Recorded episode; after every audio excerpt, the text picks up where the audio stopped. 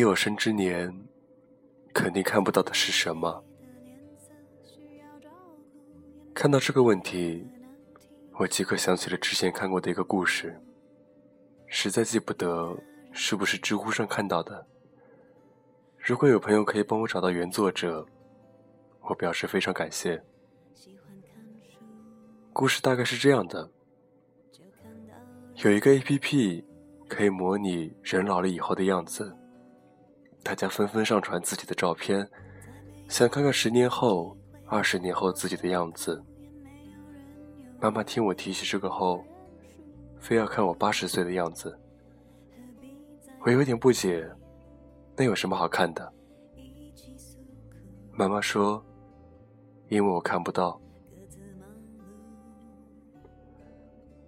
我的父母在有生之年看不到我八十岁的样子。”就像我在有生之年，看不到我的孩子八十岁的样子。我们本是骨肉至亲，却不能互相陪伴着走到人生中场。坦白说，这个既定事实虽然看起来再正常不过，但是仍然容不得细细琢磨。总有一天，我们每个人都会失去父母。成为一个个白发的孤儿。上个月我给我爸打电话，这是奶奶去世一周年前后。老爷子显得情绪很低落。他说全家人一同去了墓地。他说你姑姑还是很难过。他说一年过去了，奶奶留下的东西还没有整理完。他说：“爷爷很好，让我不要担心。”他东拉西扯的说了那么多话，但是就是不提起他很想念奶奶。前年奶奶去世，我千里回家奔丧。出殡的前夜，我和我弟弟给奶奶守灵，安顿着父亲他们休息一下。半夜时，望着他沉睡的脸，心下突然特别难过。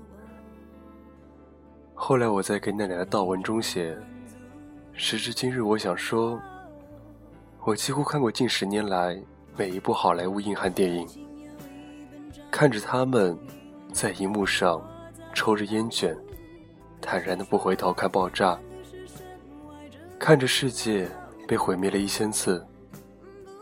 但是在我内心深处，骨头最硬的一个男人，其实是这个我几乎从不落泪的父亲。他梗着脖子，几十年如一日的照顾家里，是家族一枚仰赖的精神图腾。是的，他假装很平静，但是他一定也很痛。奶奶病重时。我曾返回家里，在病榻前伺候了他一段时间。在我返回北京前，在医院，我已经有预感，这可能是我和奶奶的告别了。我紧握着她的手，尽量让自己平静一点。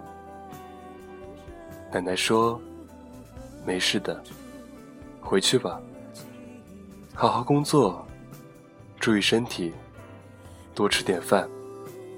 你太瘦了，过年再回来，我可能就好了呢。我走出病房，转身下楼，紧咬牙关，强行逼回了眼泪。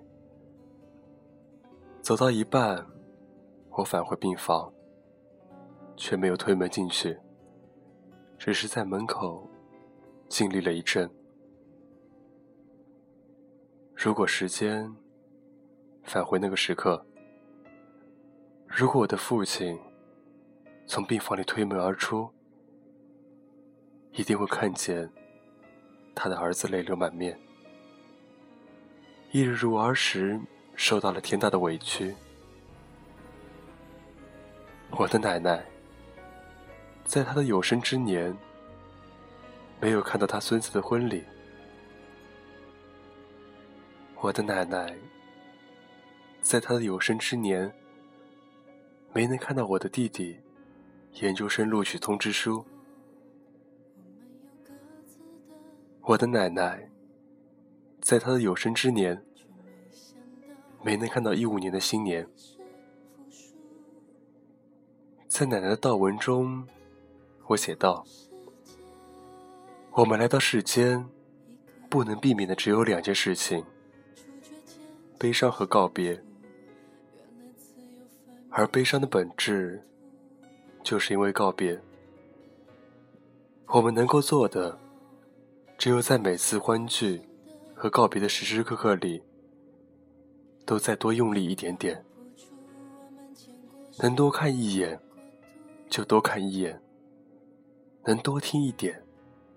就多听一点，能多感受一点，就多感受一点。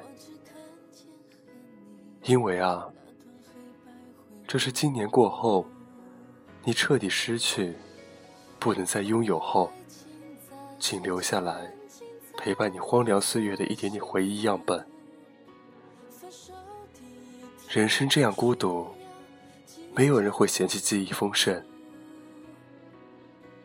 而今天是我的大姨上手术台的日子。昨天我在和姐姐通话的时候，她的情绪已经接近崩溃。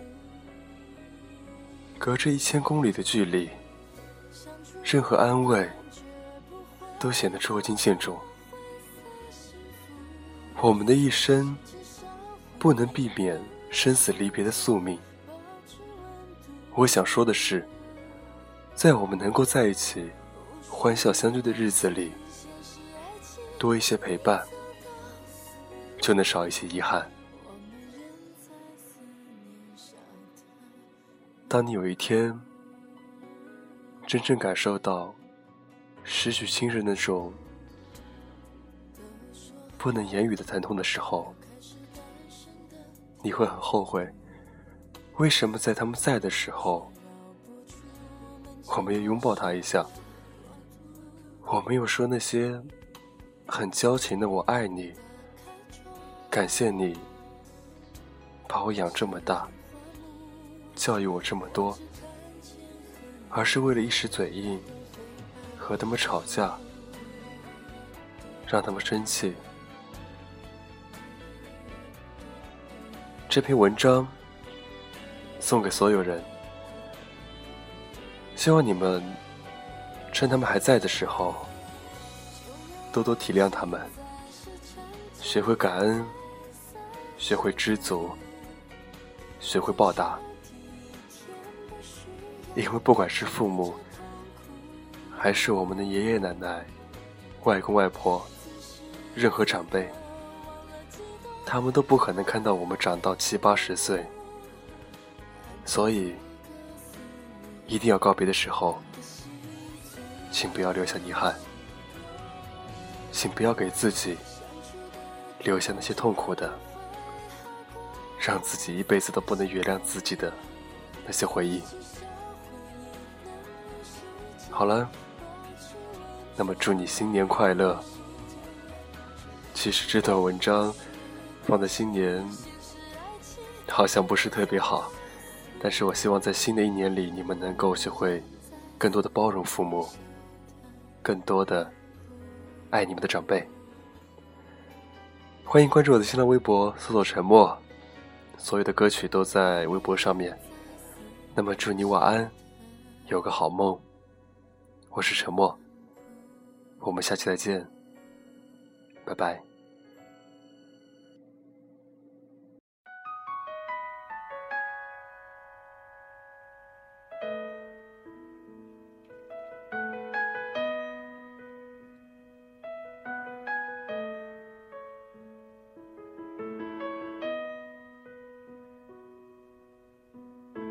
不需要快乐，反正你一早枯死。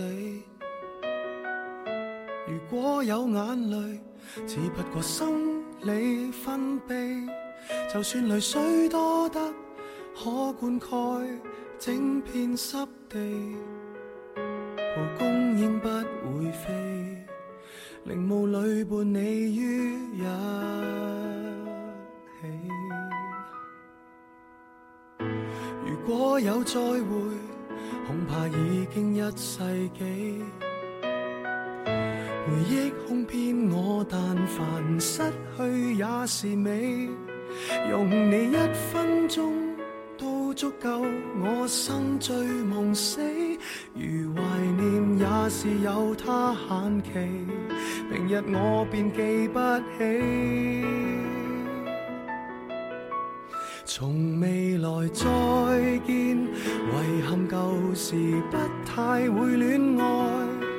愿我永远记不得，我正身处现在。从月球观看，难辨地球相爱跟错爱，三世书不会记载，前系我这半生的最爱。